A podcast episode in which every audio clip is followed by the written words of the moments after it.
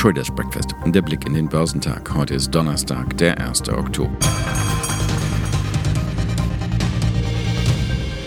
Im Wechselspiel zwischen Corona-Angst und Technologie-Euphorie. Die Börsen weltweit hadern derzeit mit einer wirklichen Richtung.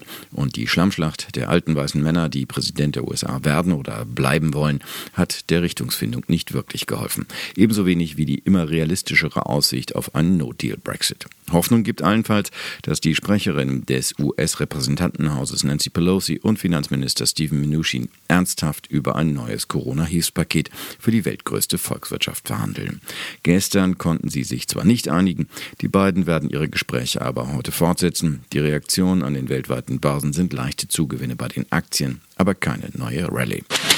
Aktien in Asien verbuchten überwiegend Gewinne dort, wo gehandelt wurde.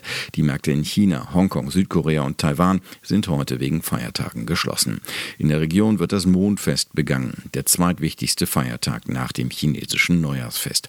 Die Volksrepublik China feiert außerdem den Jahrestag ihrer Gründung, weshalb aus Shanghai und Shenzhen bis nächste Woche keine Impulse kommen werden. Dort geht der Handel in die sogenannte Goldene Woche und damit in eine Auszeit. Die japanische Börse hat den Handel am Morgen aufgrund technischer Probleme eingestellt. Wann dort wieder gehandelt wird, ist noch offen. In Australien ging es für die wichtigsten Papiere derweil um durchschnittlich 1,7 Prozent aufwärts. An den US-Börsen ist es gestern wieder mit Schwung nach oben gegangen. Robuste Konjunkturdaten sorgten für neuen Schub, der den Dow Jones in der Spitze über die Marke von 28.000 Punkten trieb. Letztlich ging der Leitindex mit einem Aufschlag von 1,2 Prozent auf 27.781 Punkte aus dem Handel. Er betrieb so zum Monatsschluss noch Kurskosmetik, indem er sein September-Minus auf 2,3 Prozent reduzierte. Das dritte Quartal beendete er aber mit einem Anstieg um 7,6 Prozent. Die erste erbitterte Fernsehdebatte zwischen US-Präsident Donald Trump und seinem Herausforderer Joe Biden wurde an den Börsen letztlich kein Kurstreiber. Die im September anziehende Beschäftigung in der US-Privatwirtschaft stimmte die Anleger aber optimistisch für den offiziellen Arbeitsmarktbericht am Freitag. Dazu konnte das verbesserte Geschäftsklima in der Region Chicago die Anleger überzeugen. Vor diesem Hintergrund rückten auch die übrigen bedeutenden US-Indizes vor. Sie gingen aber wieder klar unter dem Tageshoch über die Ziellinie. Der marktbreite Standard Poor's stieg letztlich um 0,8 Prozent auf 3.363 Zähler.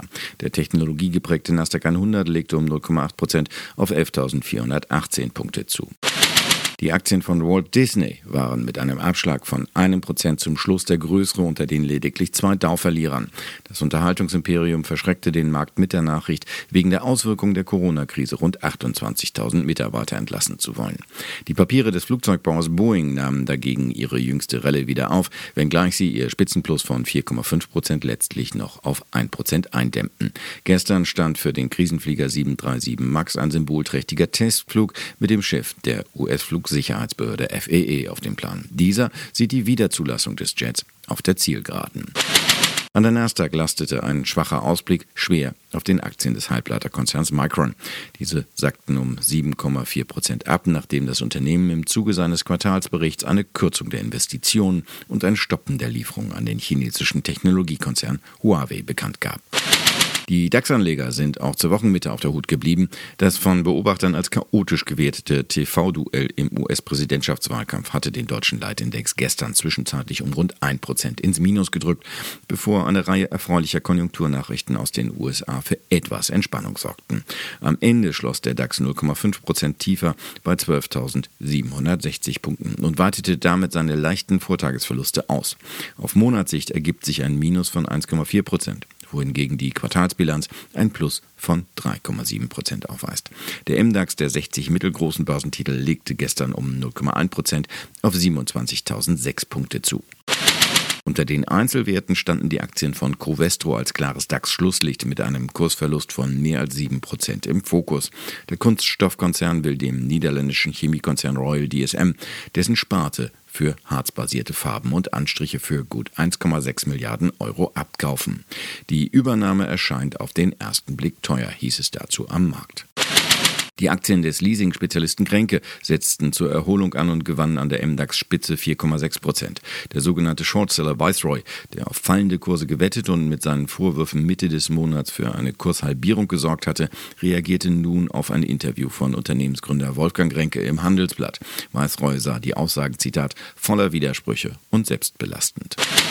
Zu den Gewinnern des Tages gehörte die T-Aktie, auch wenn höhere Anfangsgewinne nicht gehalten werden konnten. Insider berichten, dass die Bundesregierung den chinesischen Netzwerkausrüster Huawei zwar stärker überwachen, aber nicht gänzlich vom Aufbau des 5G-Netzes ausschließen will. Die Deutsche Telekom arbeitet mit Huawei zusammen und wartet zuletzt wiederholt vor höheren Kosten, würde der chinesische Anbieter vom Netzausbau ausgeschlossen. Der Tag heute könnte weiter leichte Entspannung bringen. Heute werden die Einkaufsmanager-Indizes für das verarbeitende Gewerbe für Deutschland und die Eurozone gemeldet. Außerdem stehen Arbeitsmarktdaten für die Eurozone an. Erwartet wird eine Arbeitslosenquote von 8,1 Prozent nach 7,9 Prozent im Vormonat. In den USA stehen neben den wöchentlichen Erstanträgen auf Arbeitslosenhilfe die persönlichen Einkommen und Ausgaben, der ISM-Index sowie die Bauausgaben zur Veröffentlichung an. Am Abend kommen dann noch die Fahrzeugverkäufe für September. Geschäftszahlen kommen von Hennes und Mauritz, Conagra Foods, Constellation Brands und PepsiCo. Beim DAX rechnen die Experten zur Eröffnung mit leichten Aufschlägen. Erwartet wird der Leitindex bei 12.784 Punkten zum Handelsstand.